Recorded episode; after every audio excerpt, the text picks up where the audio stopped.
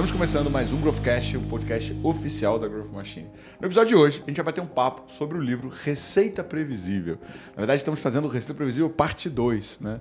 Dizem que o parte 1 um tivemos algumas sabotagens, mas depois a gente entra nesse assunto. Junto com a gente, Cadu, CFO, Head de Operações da Growth e produto e sei lá mais o que, co-founder. Muito bom dia, boa tarde, boa noite. Prazer imenso, cara, estar aqui novamente. Espero que meu áudio saia, né, Júlio? bom, para quem não sabe o que é essa piadinha interna, né, o episódio 1 do, podcast, do Growthcast Cadu participou e o microfone de todo mundo funcionou, menos o do Cadu. Então, se por acaso não funcionar duas vezes, com certeza é sabotagem, não é sem coincidência. Dúvida, sem dúvida. Estou tentando mais uma vez vir aqui para ver se vai. Junto com a gente, Marcola, mentor da Growth Machine, responsável pela evolução do produto 10X. Muito obrigado, Marcola, pela tua disponibilidade, cara. Prazerzaço estar aqui com vocês, pessoal. Espero que meu microfone funcione também. É, depende de como você está tratando a Júlia, sabe? Já percebi que se tratá-la mal, rapidamente você é cortado. Corta. Leonardo Alexandre, co-host do podcast, sócio da Growth, Head Acquisition. Bora lá, mais um. Bora. Então, gente, bom, para quem não sabe, tá, o Receita Previsível, acho que foi um dos principais livros né, de vendas que falou sobre especialização de função, que deu ali a, os primeiros passos para você construir uma estrutura de prospecção separada de uma estrutura de vendas. Ele ficou muito popular nessa época.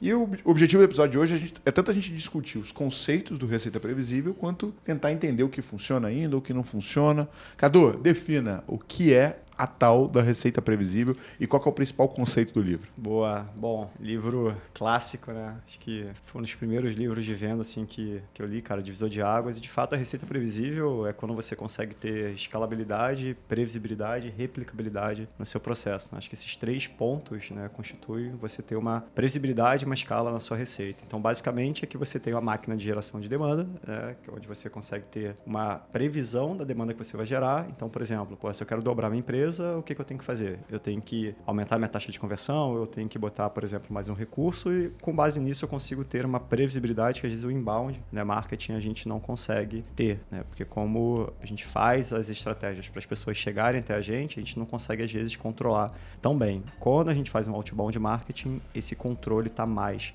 sobre o nosso universo né, de domínio, então a gente consegue ter essa previsibilidade. É isso que o livro fala, como é que a gente cria, né, o step by step, ou seja, o passo a passo para que a gente crie essa máquina de geração de demanda em escala. Cara, o que é engraçado assim, né, que quando as empresas chegam para falar com a Growth, seja para ir para nossa imersão, seja para ir para aceleração, seja para ir para o 10x, é, normalmente ela, elas vêm por conta de uma dor muito latente. Normalmente o time não está conseguindo bater meta. E quando o empreendedor, né, o fundador ou até mesmo o diretor comercial olha para a estrutura comercial, ele não consegue enxergar muito bem aonde que está quebrando. Né? A única coisa que ele sabe é que ele está aumentando investimento, que está contratando isso, aquilo, botou ferramenta, botou caramba. Muitas vezes a gente pega pessoas, ah, cara, contratei a ferramenta XPTO, né, e não resolveu. Já vi gente falando assim, ah, cara, contratei o RD Station e não veio lead. Né? Eu falei, como se né, o RD Station... Viesse junto. Ele é uma entidade sobrenatural que, pum, joga o lead dentro do negócio, né? Marcola, cara, conta um pouco assim, como é que é a, a, primeira fase quando você, você como mentor, quando você pega um cliente, né? O que, que é normalmente a expectativa e como é que é esse início, assim, tipo assim, tipo ali pós-kickoff, início da aceleração e, e, normalmente onde, o que, que o cliente vem assim ansioso, querendo mais rápido? Boa, geralmente é o que você falou, né, Thiago? O pessoal sente dor em não ter venda. Mas geralmente a não ter venda, né, é só uma consequência de um processo que está vindo anteriormente. Então, o próprio autor do livro ele fala né, sobre a fase, né, o estágio que as empresas elas costumam passar. Então, quando o cara abre a empresa, beleza, né, ele está naquela fase que o autor chama de fase A, ele está ali né, recebendo indicação, é, vendendo para o networking dele, o pessoal que já conhece ele e tudo mais, e ele está crescendo, está tranquilo. Aí chega um momento que a indicação ela não, não, funciona mais tão bem, né? Então ele começa ali, um mês bom, um mês ruim, né? um mês que dá certo, um mês que não dá certo, ele não consegue entender ali o que está acontecendo. E muitas das vezes, quando você vai ver o departamento de vendas dessas empresas, esse departamento está com o vendedor ocioso. Ou seja, né, o cara está vendo que não está tendo venda, mas não está vendo qual a, causa que né, tá, tá causando isso. Então, nesse caso específico, o que a gente nota é, tá faltando demanda. E aí, o que, que, seria demanda, né? Ou seja, o seu vendedor ele não está falando com gente suficiente. Ele não está fazendo reunião suficiente, não está visitando né, pessoas suficientes. Quando isso acontece, na verdade, o problema não é no fechamento, né? Naquele momento de assinar o contrato, no momento de falar um sim. Problema, na verdade, é que você tem que colocar gente na frente do vendedor. E aí que a gente começa a falar um pouco de especialização, né, de função, Por quê? Porque o seu vendedor muitas das vezes ele está correndo, né, igual cachorro atrás do rabo. Ele está lá, né, chega no dia 25 do mês, ele tem que bater meta, ele se foca no fechamento. Vai lá falando que todo mundo está para fechamento, só que ele não está abrindo negócio lá na ponta, né? Ele tá lá, lá no começo do funil dele, está sem abertura de negócio. Posteriormente, quando ele começa o próximo mês, ele batendo meta ou não, o que acontece? Esse cara está sem negócio para conversar. Ele vai correr atrás de abertura de negócio. E aí chega no dia 15, esse cara abre um pouco de negócio e ele fica né, nessa eterna estrutura que não dá certo. Então, o que geralmente né, o Receita Previsível fala, o que a gente aplica né, na maioria dos casos é: beleza, vamos especializar a função, vamos ter uma máquina de geração de demanda e vamos ter ali pessoas especializadas em fechamento. Por quê? Né, assim você sempre está garantindo né, a chegada de novos prospects, né, de novas pessoas interessadas no seu negócio, e além disso, você também está garantindo o fechamento delas para entrar receita na sua empresa. Cara, puxando um gancho é, desse ponto, o que, que você entende, Léo, que olhando ali para pela, pela, a bibliografia, que são as principais funções em vendas e que a gente precisa começar a separar, assim, cara, primeiro passo velho, eu quero adotar esse método. Qual é a primeira coisa que o empreendedor tem que fazer em relação a essa separação de funções? Ah, quais são essas funções? Primeiro, entender que o vendedor não vai fazer tudo, né? Ele não vai prospectar, agendar, fazer reunião, tudo de uma vez, né? Então, você tem que quebrar essa função. É, ele tem um valor muito maior para o negócio, porque na verdade ele tem que executar a venda, finalizar a venda. E geralmente não tem essa quebra nas empresas, que é uma área de pré-vendas, né? uma estrutura de pré-vendas que faria esse processo de agendamento, de encontrar prospects qualificados para passar para o vendedor, né? E o vendedor faria efetivamente o fechamento do negócio.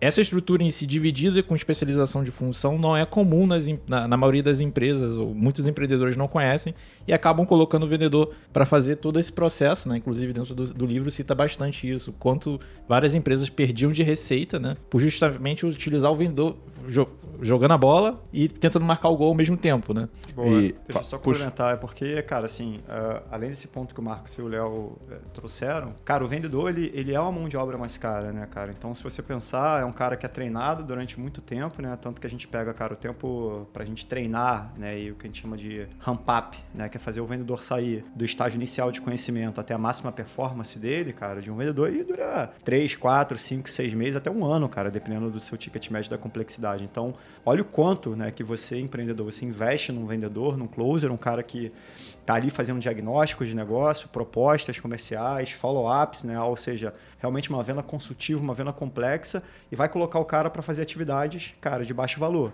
Né? Ou seja, atividades onde depende de muito volume, porque quando você está indo atrás numa prospecção outbound para tentar falar com pessoas que não estão te procurando, é óbvio que você vai tentar falar muitas vezes e você vai ter muitos nãos e você vai ter muitos não contatos.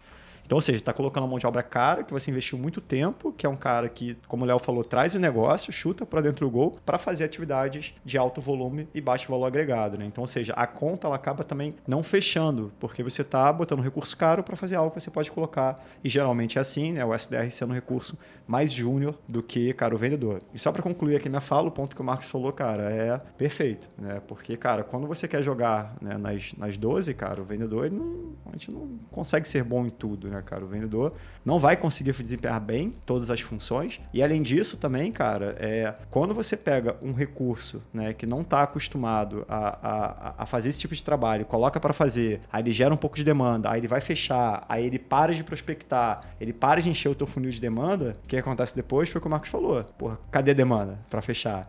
E o Jeb Blount, né, que é outro autor, já estou pegando aqui né, para a galera ir pesquisar, ele fala da regra dos 30 dias, onde se você tiver um problema na sua geração de demanda no período de 30 dias, as consequências você vai sentir por 90 dias. Por quê? Porque existe o ciclo de venda. Né? Então, ou seja, se a gente parar nossa máquina de geração de demanda, tiver alguma interrupção, cara, em algum momento a gente vai ter um problema. Então, a gente tem que realmente enxergar a geração de demanda como uma linha de produção. Eu boto a matéria-prima, minhas máquinas produzem, sai o produto final lá atrás. Se eu paro de colocar matéria-prima em algum momento, o que acontece? Eu gero um gargalo na minha linha de produção, né? E aí, em algum momento, eu paro de fazer o meu produto final, que no caso é a demanda qualificada, né? Que o autor do livro fala bastante. E, e, e assim, o que que acontece, né? Eu tava... Toda hora eu sou prospectado por alguém, né? Hoje eu fui prospectado por alguém tentando me, me, me oferecer aceleração de vendas, né? Eu falei, ó, o ICP tá top, hein? Continua nessa direção, né? Pra quem não sabe, ICP, perfil de cliente ideal.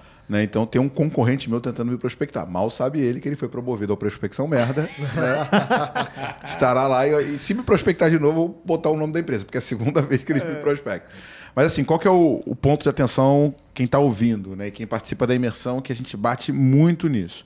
Quando você está na primeira etapa, né, que o livro chama da etapa A, você está vendendo para o teu próprio network, nosso primeiro ciclo, 10 colaboradores. O que, que acontece? Qual, qual era o nosso custo de folha com 10 pessoas? Lindo. Irmão, Saudades. se der problema, eu e Cadu, a gente vai para venda, a gente pagava a folha. Ou vende o carro, agora beleza. E hoje, mano, se der problema com a nossa folha? Compra a passagem aérea, meu amigo. Bom, tchau. É fugir do país. né? Tipo assim, acabou, zeramos a vida, vamos começar de novo, CPF novo, entendeu? Por que que acontece? O crescimento, primeiro que ele não é para todo mundo, tá? Então, assim, crescimento ele é uma decisão. Porque ele é parecido com subir uma escada. Se eu tô no segundo degrau da escada e eu caio, puta, eu caio em pé. Agora, irmão, se eu tô no 15º, no 18º degrau, eu já vou cair morto.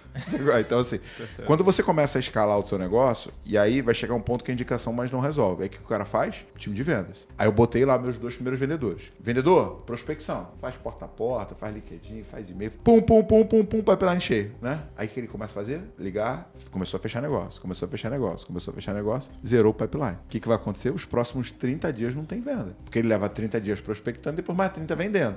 Então ele começa a fazer um serrote. O caixa dá uma porrada, o caixa vai lá embaixo. O caixa dá uma porrada, o caixa dá lá embaixo.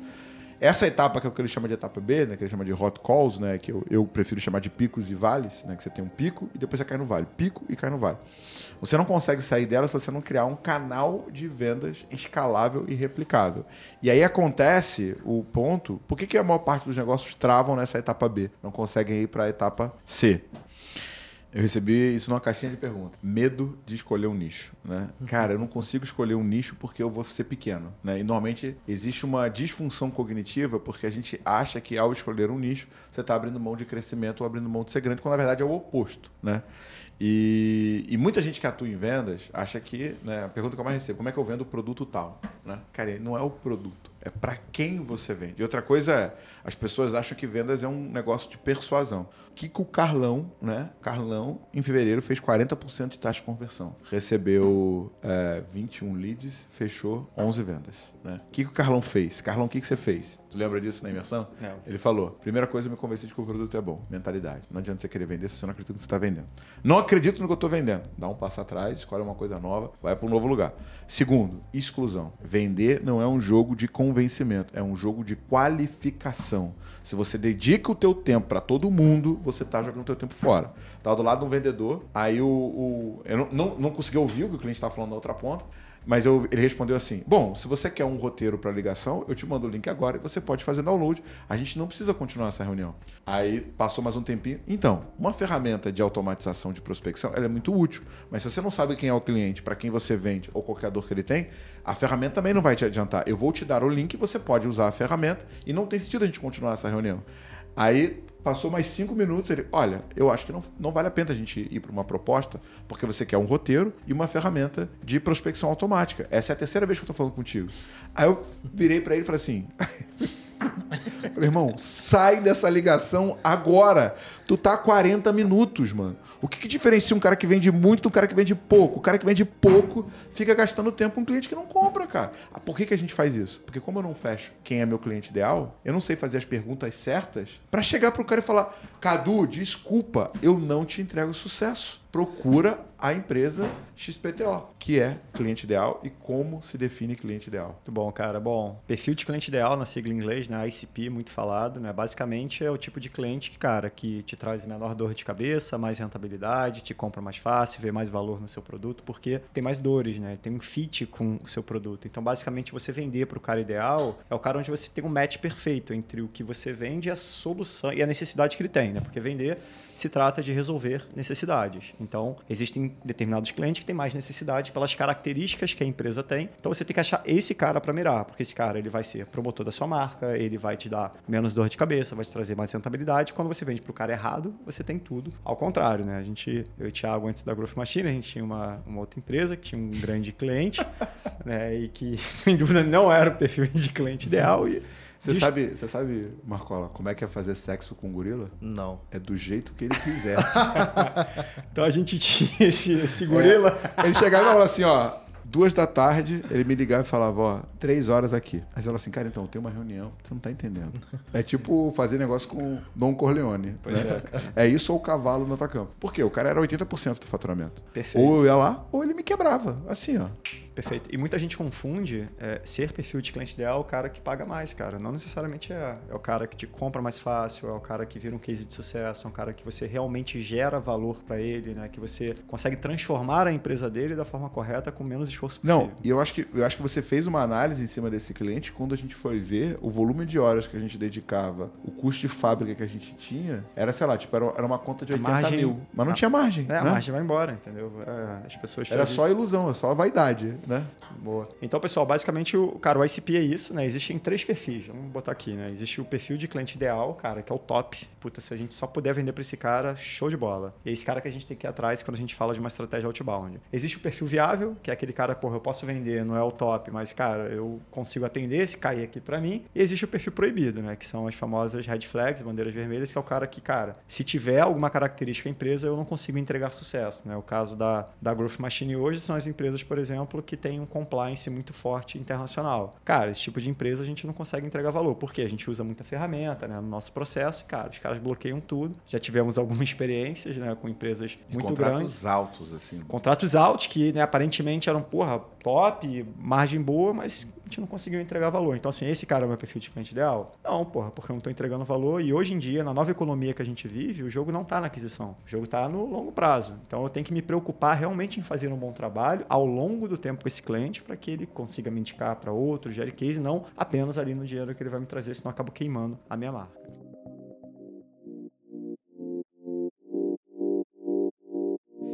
Marcola, assim, indo um pouco para a prática, né? Primeiro, quais são as principais dúvidas, né? E como você ajudou os teus clientes a achar nicho? Boa. É, o que a gente pega, assim, no dia a dia é, primeiro, um medo, como você falou, né, sobre nichar. Por que, que eu vou nichar? E, geralmente, o empreendedor, ele fala é, a mesma frase, né? Poxa, mas o meu produto é tão bom que eu consigo vender para todo mundo. Cara, maravilhoso isso. Só que a gente tem que entender que nichar não tem só a ver com exclusão, né? Ele tem a ver, na verdade, com organização. Se eu começo falando de um nicho específico, e aí, beleza, né? Eu consigo me adaptar a ele, entender quais são as melhores abordagens que eu vou né, conseguir é, entrar né, com novos clientes é, através desse nicho, eu vou conseguindo organizar esse mercado entendendo o que funciona e o que não funciona. Então, no fim das contas, quando eu estou nichando, eu estou organizando o mercado para quê? É dividir para conquistar. Então, eu estou lá, estou conseguindo market share, estou conseguindo fatia nova de mercado. E aí, pra, como que a gente vai definir o nicho, né? Geralmente a gente tem duas possibilidades. A primeira delas são para empresas que já têm uma carteira de cliente mais sólida, né? um histórico, que é justamente a gente avaliar né, a nossa base de clientes. Ou seja, todo mundo que já passou ou está ativo nessa carteira. E quando eu estou né, com esses clientes ativos ou que já passaram por mim, eu consigo avaliar dados. E aí eu vou ter né, uma, uma estratégia muito mais consolidada. Que é o seguinte, beleza, quanto que esse cara me deixou de lucratividade? Né, quanto de trabalho operacional esse cara me deu? Esse cara tem alguma red flag, né, que naquela época eu não sabia e depois eu soube? Né, por exemplo, geralmente a questão do compliance internacional, como a gente descobre? Tomando na cabeça. Sim, a gente vai lá, a gente vai né, entender que não dá certo e depois, né, no processo de vendas, coloca isso como uma red flag, uma bandeira vermelha. Só que, aquelas empresas que estão um pouco mais, né, é, com menos base, né, com menos histórico, a gente pode fazer através de premissa. Então eu vou entender o seguinte, beleza, meu produto ele resolve a dor XPTO e através disso quem são né, os públicos que tem a ver com isso. E aí no final das contas é aquela velha história do porquê, né? Eu tenho que entender porquê. Tem que ir me perguntando, beleza, por quê, por quê, por quê? Eu, eu resolvo isso? Beleza. Quem é a pessoa que precisa? Por que, que ela precisa? Como é o dia a dia dela? E eu tenho que estabelecer o que a gente chama de persona. Né? Quando eu consigo botar aquela persona padrão né, na minha cabeça, eu consigo, beleza. Meu vendedor ele vai prospectar essa pessoa utilizando essa abordagem e é que a gente quer né, é o sucesso em tal número. E eu vou conseguir perseguir esse número, entender o que dá certo e otimizando né, aquilo que não está dando certo.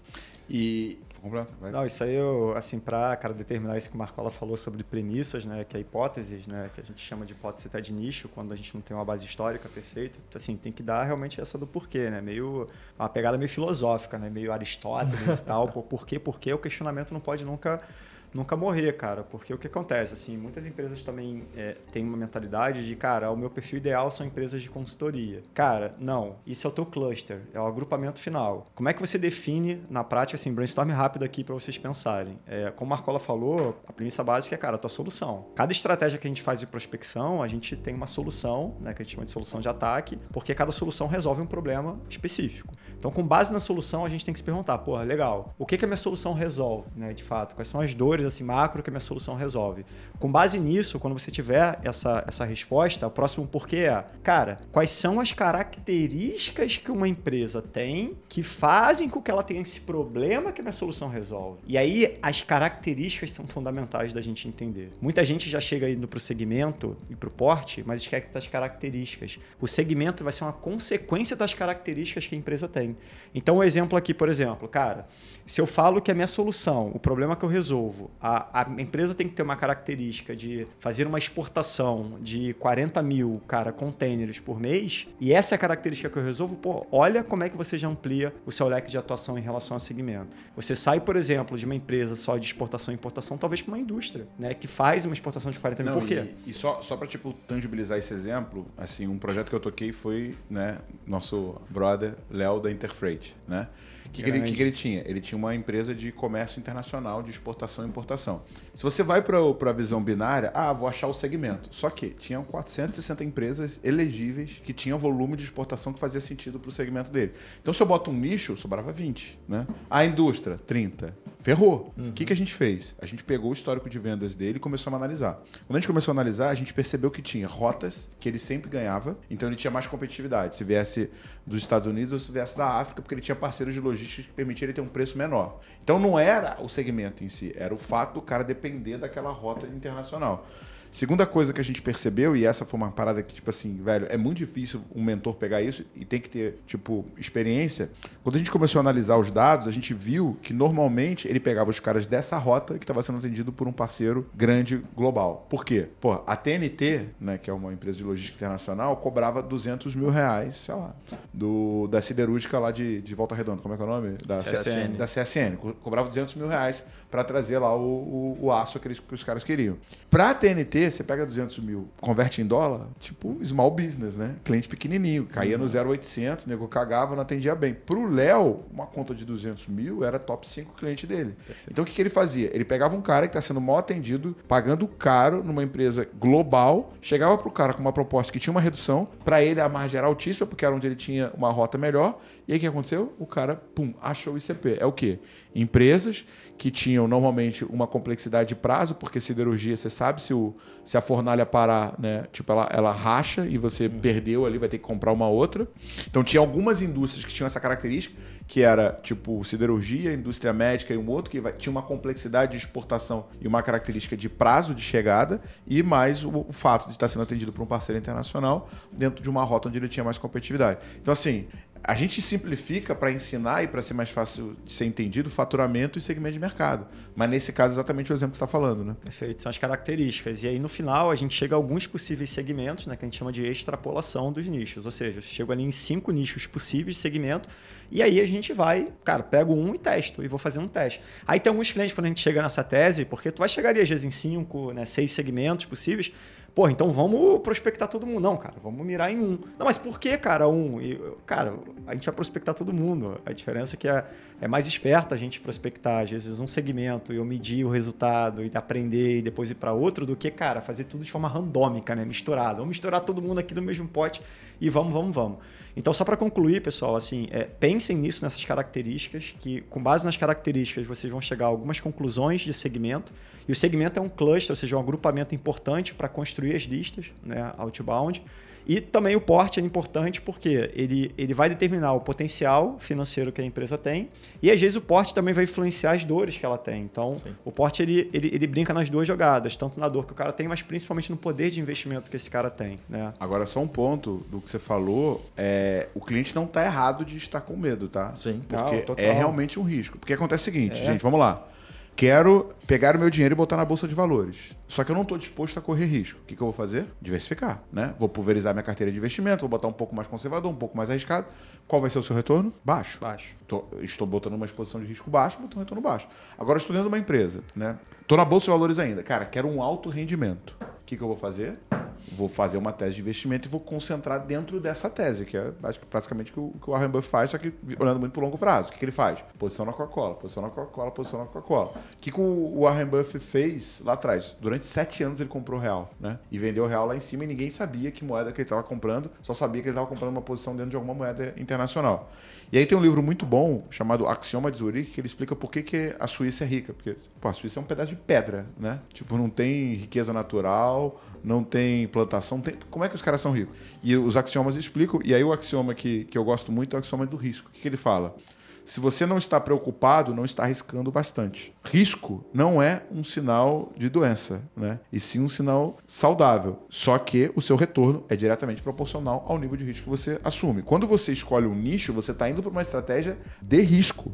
Porque, por exemplo, eu escolhi o nicho é, turismo e veio pandemia. O que aconteceu? Ferrou. Sim. Porque fechou. Só que ao mesmo tempo, para quem quer tracionar e botar velocidade, não tem como você ter uma máquina de vendas de alta velocidade se ela não for segmentada e focada no nicho onde ela vai ter mais velocidade de vendas, mais conversão e mais eficiência. Mas, por consequência, vai ser semelhante a você estar dentro de um carro aumentando a velocidade. Perfeito. Quanto mais rápido você vai, maior a chance de colisão. Exato. E por isso mesmo, Thiago, que a gente tem que. E por isso que eu gosto tanto do Receita Previsível, que a estratégia do departamento de vendas tem que estar super alinhada, tem que ser a mesma estratégia da empresa como um todo. Né? Colocar o departamento de vendas como o coração da empresa. Então, por exemplo, é muito comum né, me perguntarem, Marcos, beleza, eu quero é, prospectar os grandes bancos do Brasil. Faz sentido? Falo, beleza, mas você sabe que você não vai vender para um grande banco em 15 dias. Como é que está seu fluxo de caixa? Né? Faz sentido, às vezes, aí, tipo, um cliente menor que você consegue ter mais ciclo, ter um ciclo médio de vendas né, menor e aí você consegue ter mais dinheiro entrando rápido, né? Como é que tá isso? Então, assim, a gente tem que colocar o departamento de vendas como uma pessoa, como departamento, no geral, que vai né, determinar os próximos anos da empresa, a diretriz né, que a empresa está seguindo. Então, assim, a depender de quanto que a empresa está né, tá disposta a correr risco, você também vai né, determinar seu nicho. Você pode ir para um nicho né, que pode dar um grande retorno, mas ter grande chance de dar errado, ou se pode ficar algo mais, um pouco mais conservador, porque a empresa está naquele momento mais conservador. Então aí também depende né, do que, que essa empresa está passando no dia a dia dela. O departamento de vendas é fundamental né, para a gente determinar a estratégia como um todo da empresa. Perfeito. Pode fazer jabá aqui? É permitido? Pode. Claro, canal. Então, na, assim, contratando a Growth Machine, é, a gente tem uma vantagem, pessoal, é porque quando a gente fala Só de tem risco, esse objetivo, brincadeira. tem uma frase que eu gosto muito que é, cara, quem vence sem riscos triunfa sem glórias, né? Mas essa questão do risco, pessoal, que o Thiago fez a analogia com a bolsa de valores perfeito, né, de botar todas as fichas numa caixinha só ou diversificar ali o investimento, e aí que você vai ter um retorno menor. O que acontece? A gente está falando aqui de nichar, né? Falamos da extrapolação, que já não te deixa só com o caminho, te dá algumas opções, né? O Marcos trouxe essa visão agora de, cara, beleza, será que vale a pena eu realmente no melhor? Que às vezes o ciclo de venda vai ser maior e tal.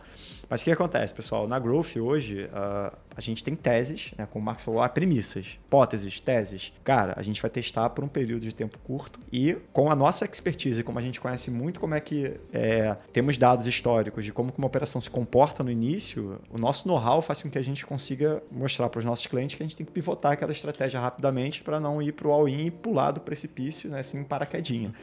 Então, apesar da gente falar de correr risco, né, é sempre importante vocês, beleza, nicho, testo por 15, cara, no máximo 30 dias ali, não virou, não deu certo, no meio do caminho você vai fazendo alguns testes, alguns ajustes na tua máquina. Cara, você tem que tentar mudar de nicho também, porque senão você vai ficar três meses ali no nicho que foi baseado em hipótese, uma coisa é você ter certeza.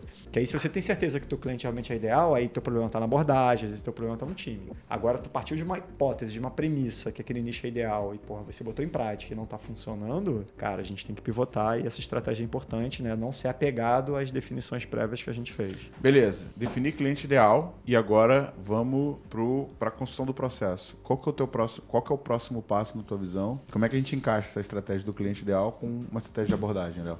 Cara, eu acho que você tem que entender, entendendo, entendendo como, quem é seu cliente, né? Fazendo, entendendo o perfil dele, como se comunicar com ele, né? olhar para a sua estrutura de, de da, da, sua área, né? Como é que você vai é, alocar cada pessoa ali dentro da engrenagem para fazer funcionar como um todo. Tem alguns, algumas coisas que foram citadas interessantes aqui no livro, que são, por exemplo, essa parte de aprendizado, né? Que fala: fracasso é apenas o julgamento que fazemos sobre uma determinada experiência. Na verdade, não existem fracassos, apenas oportunidades de aprendizagem. Então, aprender com o que você está fazendo, né? E um segundo ponto é, necessariamente, se você aumentar o número de vendedores, dobrar, triplicar, será que você vai dobrar ou triplicar suas vendas? Seu custo vai. Mas o que, que vocês entendem que fechei o ICP e agora, como é que eu vou pro Cold Call 2.0? O que, que eu preciso me preparar para poder começar a, a ir atrás do prospect? Boa. É, a gente tem que entender o primeiro assim. Se eu fechei meu ICP, né, meu ICP, eu consegui né, entender quais são as dores dele. Então, se eu entendo Pra meu ajudar na cliente- comunicação. Oi? Pra ajudar na comunicação. Exatamente. Então, assim, se eu conseguir entender as dores dele, eu vou começar né, a colocar premissas que o que, que eu vou falar ali com ele que vai né, sensibilizá-lo melhor, né? O que, que vai ter mais ali uma taxa de conversão melhor. E aí, para isso, especificamente, eu vou começar a construir minhas abordagens, né? Beleza, comecei a construir, né? Vou tentar né, e-mail, LinkedIn e você trouxe a ligação. A gente tem que entender que prospecção, no geral, ele é um jogo né, de produtividade e qualidade. Que sentido disso, né? Eu tenho que falar com um número considerável de leads, né? Eu não posso também né, falar com dois leads e achar que eu vou ter resultado, mas eu também tenho que ter essa abordagem com qualidade. E aí, o que, que a gente recomenda né, para fazer isso? Você tem que personalizar suas abordagens, porque tem muita diferença, né? Se é, é aquilo, né? Se a gente sai ligando de forma né, ininterrupta, sem pensar e sem pesquisar sobre o lead, a gente vira telemarketing, né? E aí a gente não gera valor para nossa solução. E além disso, né, eu também tenho que ter produtividade, ou seja, eu tenho que ter é, abordagens que sejam ali estruturadas, pelo menos, para conseguir com, com que o meu vendedor, meu pré-vendedor, né, consiga no dia a dia dele se organizar, conseguir fazer ali um número bom de atividades e ao mesmo tempo né, consiga gerar qualidade e mostrar para o lead que ele, na verdade, é uma venda consultiva, né? Não é aquela venda de empurrar, né, tentar empurrar qualquer solução para o nosso cliente. Perfeito. Fase Cara, eu 3? colocaria duas, duas palavras ali, perfeita a resposta no Marcola. É, Marcola, é.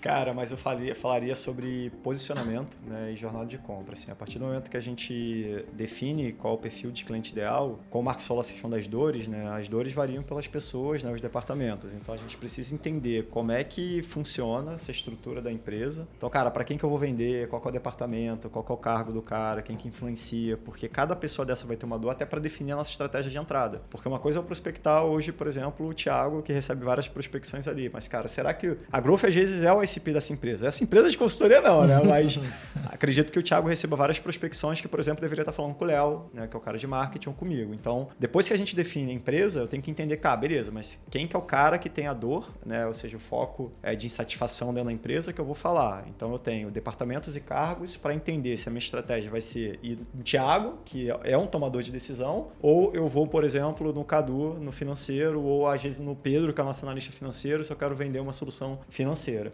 E o posicionamento, né, não é a maneira que a gente se posiciona, é como o cliente nos enxerga. Então é a gente entender realmente, cara, poxa, o que que eu resolvo de problema, como que o cliente vai me perceber na hora da minha abordagem, né? Que aí eu vou ter que fazer um estudo de dores, um estudo de benefícios, né? Um estudo de o que que esse cara ele quer transformar e como que ele vai ver que meu produto ajuda esse cara, os cases se ajudam nisso. Então, com base nisso tudo, e aí a gente vai pro passo que o Marcola falou, cara, que aí eu consigo ter insumo para criar minha abordagem na hora que eu chegar na frente do Thiago, ou do Léo, ou do Marcos, cara, eu vou conseguir falar uma língua que o cara vai conseguir enxergar em mim o cara que vai resolver os problemas dele, né? E não mais um cara fazendo um telemarketing. Então, posicionamento que tá ligado 100% à diferenciação, né, para mim.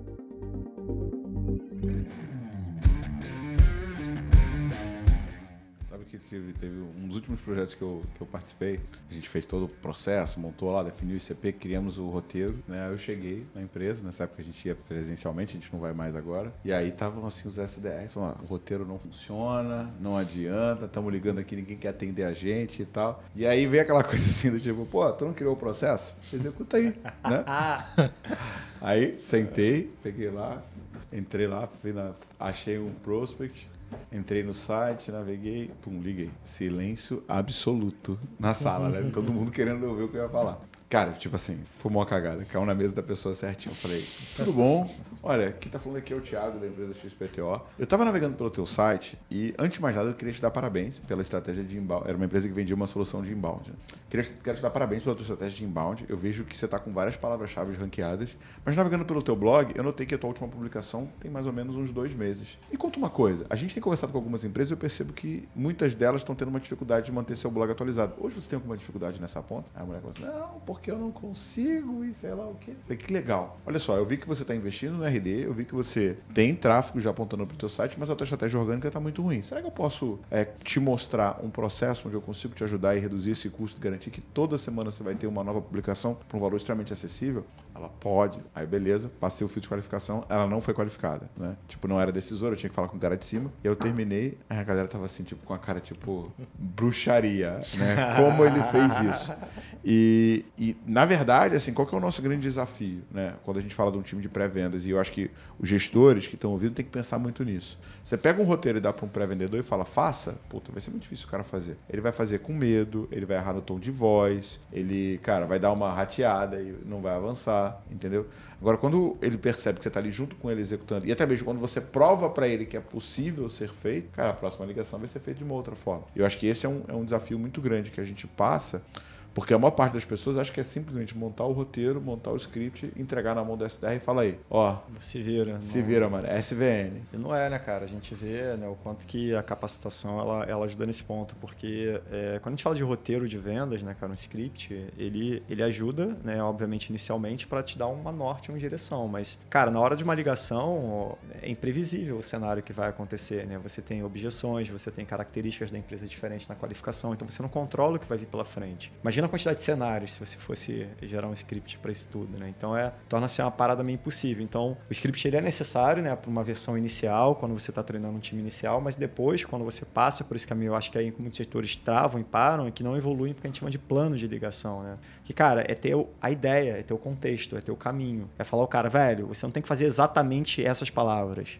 É, esse é o teu objetivo e deixa o cara construir. Mas para isso, para ele conseguir construindo ao longo do caminho, o que, que tem que fazer? Treinar. Porque se não treinar, como é que o cara vai conseguir ter os insights ao longo do caminho? Ele não, sabe qual é o objetivo. E assim, é impossível você ser bom um negócio que você não faz nunca, né? Assim, ah, eu ligo uma vez por dia. e, cara, 200 anos, três vidas, você vai conseguir. Cara, é impossível você ser bom numa coisa que você faz pouco. Agora, você quer ser bom? Cara, começa o dia fazendo 10 ligações. 20, só para esquentar. Só para esquentar. Fiz 20. Tomou 20, não. Cara, cada nãozinho que você tomar, comemora. Se o cara for escroto e grosso do outro lado, você fala assim: um babaca menos no mundo para eu ligar hoje. né? Porque isso vai acontecer. Só que é completamente diferente, né? Um SDR que está treinado, cara, com a turbina aquecida e executando, de um cara que nunca pega no telefone, ou quer ficar no WhatsApp, ou quer mandar mensagem, ou quer ficar no Nossa. LinkedIn. Nada é mais poderoso do que a voz humana. E aí tem um segundo ponto que a galera negligencia, que mais importante do que o que você fala é o tom de voz que você usa. Se eu ligo pro cara morrendo de medo, com a voz trêmula, e o cara, hã? Da onde? Não, não, não, não. Me, me, desculpa.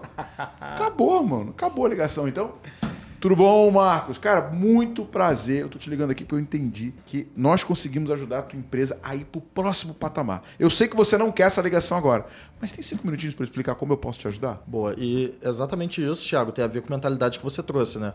Além de acreditar na solução que está vendendo, acreditar né, na empresa que está fazendo parte, o SDR, o vendedor, né, a pessoa do comercial tem que, tem que se observar como um solucionador dos problemas. Eu não estou fazendo um favor em te ligar. Na verdade, eu identifiquei um problema que você tem e por isso estou te ligando para quê? Para te ajudar a resolver esse problema. Se eu estou pensando que eu estou fazendo um favor, eu começo a ligação assim. Poxa, desculpa e tudo mais. Agora, quando eu me porto né, como um executivo de negócio que está ali né, para transformar a sua empresa, para levar uma transformação, aí não tem jeito. Aí a gente vai conseguir né, ter uma ligação de sucesso. Então, assim, e pensar justamente, né? O mundo, ele vai ter vários nãos. Então, quanto mais não você toma, mais perto do sim você tá. Não tem jeito. Então, a gente, assim, tem que ter um posicionamento também com o SDR, um, um, uma questão de motivação muito forte. Porque também SDR desmotivado pode ter o melhor processo do mundo. Né? Pessoas ali, um, um bom processo não segura, né? não se, segura uma estratégia com pessoas ruins atuando. Né? Agora, só um ponto importante. Você que está ouvindo o Growthcast, está olhando para a receita previsível para montar a tua máquina de vendas, a gente tem uma imersão que ao longo de três dias a gente dá o passo a passo completo para você dominar a tua máquina de vendas. Você vai sair com um plano de 90 dias apontando para exatamente o que você precisa fazer para ter tudo isso que você está ouvindo dentro desse podcast funcionando dentro do teu negócio. Se você ainda tem desafio de vendas, 2023 não acabou, não sei como você está ouvindo isso, mas passa três dias com a gente que você vai entender que você pode ir muito mais longe. Link para você se inscrever ou na descrição desse episódio ou no primeiro comentário se você estiver ouvindo no YouTube. Inclusive, aproveitando, está ouvindo no Spotify, já dá cinco estrelas, porque isso informa para o Spotify que esse é um conteúdo relevante, ele vai entregar para mais pessoas. Se você está ouvindo isso no YouTube, deixa a sua curtida, se inscreve no canal, assim você vai, você vai ser notificado toda vez que a gente lançar um vídeo novo. Boa. Não, só complementando, né, que o Marcos falou, que, cara, realmente prospectar é, é um jogo de resiliência, cara, porque não é fácil, é contra-intuitivo humano a gente ficar recebendo rejeição, né? E, e qualquer não, e qualquer objeção, até mesmo ao longo do caminho, é uma rejeição que a gente está recebendo, né? E isso é um processo antinatural da nossa evolução, né? Se pegar, é, cara, o ser humano, né, a nossa evolução, nós somos criaturas sociais, né? Então, ser rejeitado pelo nosso meio e tal é algo que desperta coisas não tão positivas na gente, né? Por que, que a gente fica tão nervoso, cara, antes de fazer uma ligação, né? E, cara, você pega pessoas, né? Hoje, por exemplo, se eu pegar, se o Thiago hoje acredito pegar fazer uma prospecção, vai dar um frio na barriga, porque é um processo Não, natural. Essa ligação, pô, deu frio na barriga pra caramba. Porque são duas coisas que acontecem, né? Primeiro, é, a gente tem medo da rejeição, então apesar de ser um medo imaginário, né, que é uma coisa que nem aconteceu, o nosso corpo ele, ele começa a reagir para esse medo. E a gente existe o segundo medo que é o medo do desconhecido, né? Então, cara, quando a gente entra numa zona desconhecida, o seu corpo, né, a gente fica com medo. Por quê? O seu corpo se prepara para um cenário de sobrevivência. A máquina humana, o corpo humano, ele é preparado para sobreviver. Inclusive existe uma parte do nosso cérebro, né, chamada amígdala, né, que fica no é, cérebro reptiliano, que tem o modo lutar ou fugir. Então, toda vez que o nosso corpo ativa o modo medo, que é um alerta para a sobrevivência, quem é ativado? O lutar ou fugir. Só que o problema é que o, a minha amígdala, ela não é muito inteligente. Então ela não distingue se é um urso correndo. Eu adoro, falando de urso, eu adoro aquela analogia do cara do Ah, posicionamento. É muito bom. É, ela não distingue se é um urso correndo atrás de você numa floresta, cara, ou se você está fazendo uma ligação. Então o que, que acontece? Quando você vai ligar, o seu corpo automaticamente fala, cara, desconhecido, você não sabe qual que vai ser a reação da pessoa e rejeição. Puta, o cara pode me tratar mal. O que, que a amígdala faz? Lutar ou fugir. Nesse processo de lutar ou fugir, cara, como é que a gente luta ou foge? Ou corro ou brigo? O que, que eu preciso? Músculo. O que, que teu corpo começa a fazer? Ele desativa tudo que não é necessário para lutar ou correr. Uma das partes que são começam a ser desligadas é o nosso neocórtex, né? que é uma das partes responsáveis pela nossa linguagem. Por isso que a gente começa a gaguejar, né? Ele começa a liberar cortisol, estresse, ele começa a liberar adrenalina. Não, Se- ele, ele desliga teu sistema imunológico, porque ele entende que o sistema imunológico não é serve, fundamental para a sobrevivência. Por isso pessoas ficam muito estressadas o tempo todo, né? E, e passam por esse tipo de coisas, tem o sistema imunológico baixo, ficam muito doente. Então, assim, teu, teu músculo começa a enrijecer, porque tu tá preparando para brigar ou para correr, meu amigo. Só que tu tá ligando. Teu estômago embrulha por conta do cortisol, né? Então, cara, tu começa a gaguejar porque teu neocórtex está sendo desligado. Então é difícil, pessoal. Então, assim. Mas assim, só pegando um gancho dessa ponta, né? O que, que, que a gente está vendo agora? Nunca teve tanta ferramenta de automação de e-mail, de LinkedIn e mais chat GPT. O que, que eu faço? Jogo lá, mano, o cold e-mail sai incrível, né? Então o que, que aconteceu? Nunca foi tão fácil. Só que eu recebo 10 vezes mais mensagens no LinkedIn e no, na minha caixa de entrada de e-mail do que ligação. Cara, por que, que eu não faço ligação? Se é um canal que é muito mais eficiente, porque eu tenho justamente ou esse trauma psicológico, eu quero fugir da dor, né? Ou então é, eu me conto uma história na minha cabeça que a automação vai funcionar muito mais. A automação funciona? Funciona. Funciona. Só que a ligação é magia, irmão. 200% a mais conversa. Quando você liga e tem a voz humana na outra ponta, só que qual que é a parada que a gente tem que entender? Primeira história que eu sempre me conto quando eu estou prospectando. Eu estou ligando para salvar uma empresa. Eu conheço algumas empresas que trabalharam com a gente, que se não tivessem passado pelo nosso processo, seja pela aceleração, seja pelo 10x, seja pela imersão, essas empresas teriam fechado a porta. Pandemia. Quantas, quantos, quantos empregos? né? Nossa, bastante. A cara. gente não salvou por conta do bastante. cara ter processo. Então, primeira história que você tem que se contar na cabeça é: eu não tô ligando para interromper, não tô ligando para incomodar, não tô ligando para tirar dinheiro do bolso. Tô ligando para mudar a história de uma empresa. Eu vou salvar a vida de um empreendedor, porque se ele entrar dentro do meu processo, ele nunca mais vai passar por um perrengue. Essa é a primeira parada. A segunda parada é sobre você tomar porrada e tomar não. Quando eu te ligo, eu não tenho opção de escolher como você vai me tratar. Essa é uma opção tua. Se você vai me tratar bem ou se você vai me tratar mal, você vai decidir. A minha opção é como eu reajo. Cara, é grosso, babaca, escroto. Cara, muito obrigado pelo seu tempo, tá? Eu te, te desejo um excelente dia. Desligou, irmão, acabou. Morreu ali naquela ligação. Parte pra próxima, entendeu? Agora entenda, quanto mais você executa, melhor você fica.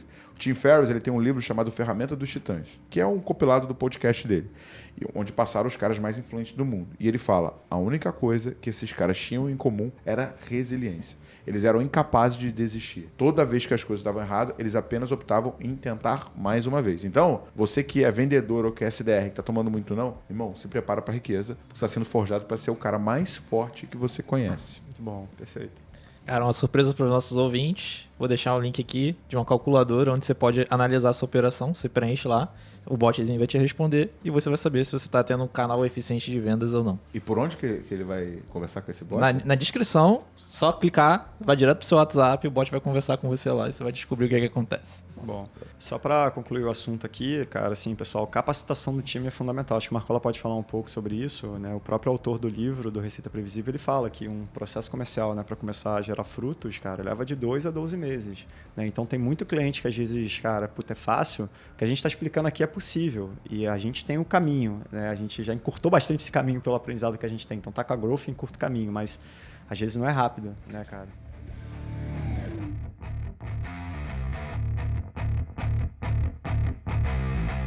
Assim, antes de jogar para você essa ponta de capacitação, a primeira vez que eu montei uma máquina de vendas, que foi na, na empresa que a gente trabalhou, levei nove meses para fazer isso. Aí depois eu fui para ERP Flex. Levei seis meses para fazer isso. Hoje, em quanto tempo a máquina de vendas está dando rolloutada? Dois meses ali, até um pouco menos se. Tá com tudo pronto. Tá com tudo pronto. Modelo de e-mail, ligação, time de pré-vendas, ferramentas parametrizadas. E vamos testar. Play. Vamos pro mercado Legal. testar.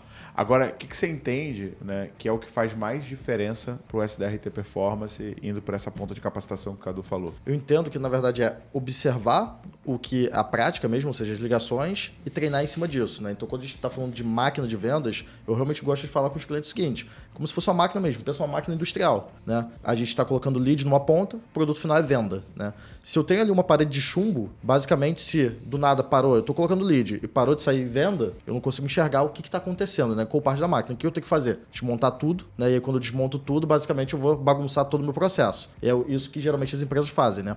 Cara, vamos rever tudo, demite o time todo, bota outro gestor, rever tudo, muda a estratégia e fica um caos danado. Agora, quando tenho, se fosse ali uma parede translúcida, né, uma parede de vidro, que eu vou ter? Eu vou entender exatamente onde está o gargalo. E aí, treinamento é a mesma coisa. Né? Se eu estou observando a ligação e tô vendo, né? O SDR evolui muito bem no começo da ligação, mas quando chega na parte de qualificar, esse cara não consegue qualificar bem. Os meus treinamentos, né, os meus roleplays, o que, que são roleplays? São as simulações que eu vou fazer de ligação, eu vou bater nisso. Eu vou bater nesse cara até forjar ele ser um bom cara né, que qualifica bem o seu cliente. Então, assim, eu tenho que observar onde está a dificuldade específica e, através dessa dificuldade específica, atuar em cima dela até melhorar. E aí, vida de comercial é um problema atrás do outro, né? A gente, beleza, melhorou a qualificação, talvez esteja ruim o fechamento, vamos pro fechamento e assim por diante. O que a gente tem que pensar é, vendedor, ele não tem nem passado nem futuro, né? Um mês bom no passado não quer dizer um mês bom seguinte, e um mês bom, um mês ruim também no passado não quer dizer que você vai ter um mês péssimo agora. Né? Então, assim, zerou o mês, zerou a meta, vamos correr atrás, só que o conhecimento, a capacitação, é o que fica né, de um mês para o outro, é onde a gente vai melhorando o resultado. É, e, e, acho que um ponto importante que você falou é, é ter dados para analisar, né? É ter métricas de vendas, de taxa de conversão, de que etapa do funil está engargalando e até para quem está acompanhando esse podcast, um importante parceiro da Growth que está fazendo a diferença no mercado brasileiro é a Zorro. Né? A Zorro CRM tem uma solução completa tá? para quem está buscando ter métricas, ter produtividade, ter um time que não vai gastar tempo em atividade administrativa, vai gastar tempo na frente do cliente. Inclusive, vamos deixar um link na descrição desse episódio. Quem quiser fazer uma conta gratuita, tem uma condição especial. Cara, Zorro está fazendo um trabalho incrível e aproveite. Gente, dicas finais. Vou montar a minha máquina de vendas. Depois de mil máquinas de vendas, depois de 1,7 bilhão de reais de receitas geradas, com e-mails frios, ligação e prospecção do LinkedIn. Cara, qual é o principal insight que você acredita que quem está ouvindo esse podcast tem que ter como atenção? Ir na imersão, né? Fazendo jabazão aqui. Imersão obrigatório. Obrigatório. É, cara, brincadeiras à parte. Brincadeira não, é sério, mas... Cara, assim, acho que a gente falou aqui de alguns passos, né? Então, ter essa hipótese do teu cliente ideal é o primeiro passo. Cara, não se preocupa tanto se está fazendo 100% certo, apenas comece, né? Então, mas tenha bases fundamentadas para depois você conseguir analisar se, puta, eu escolhi esse cara e por quê, né? A pegada meio Platão, meio Aristóteles lá, né? De filosófica do porquê, porquê, porquê.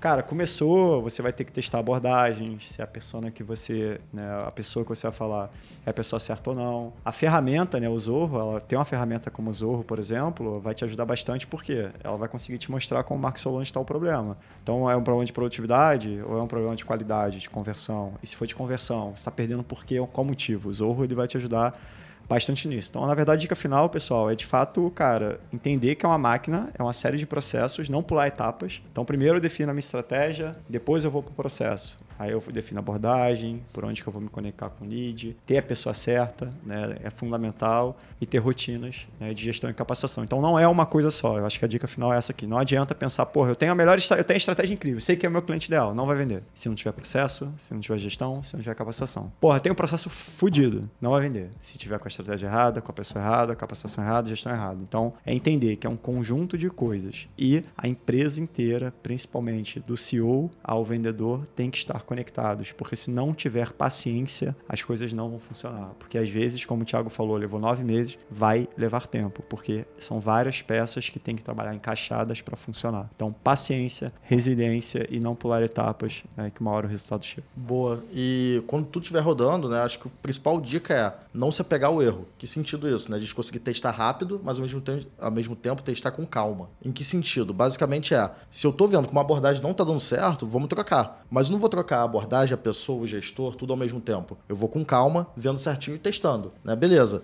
Testei essa nova abordagem, deu um pouco mais certo, né? melhorei ali a minha taxa de abertura de e-mail, de resposta de e-mail. Show, vamos olhar as ligações. E aí, nesse ciclo de 10 dias, 15 dias, 30 dias, a depender né, de cada cenário, eu vou conseguindo melhorar e é aquilo, né? Eu não vou ter aquela grande, é, aquele grande ponto que vai virar o jogo de uma hora para outra, né? Aquela mudança significativa que eu fiz no e-mail e eu era uma empresa que não vendia nada e comecei a vender tudo. Né? Na verdade, não. Eu vou acumulando otimizações para que essas otimizações acumuladas façam chegar no fim do ano, por exemplo, com a meta batida. Então a gente tem que ter essa cabeça de teste né? e a cabeça de não se pegar o erro. Boa.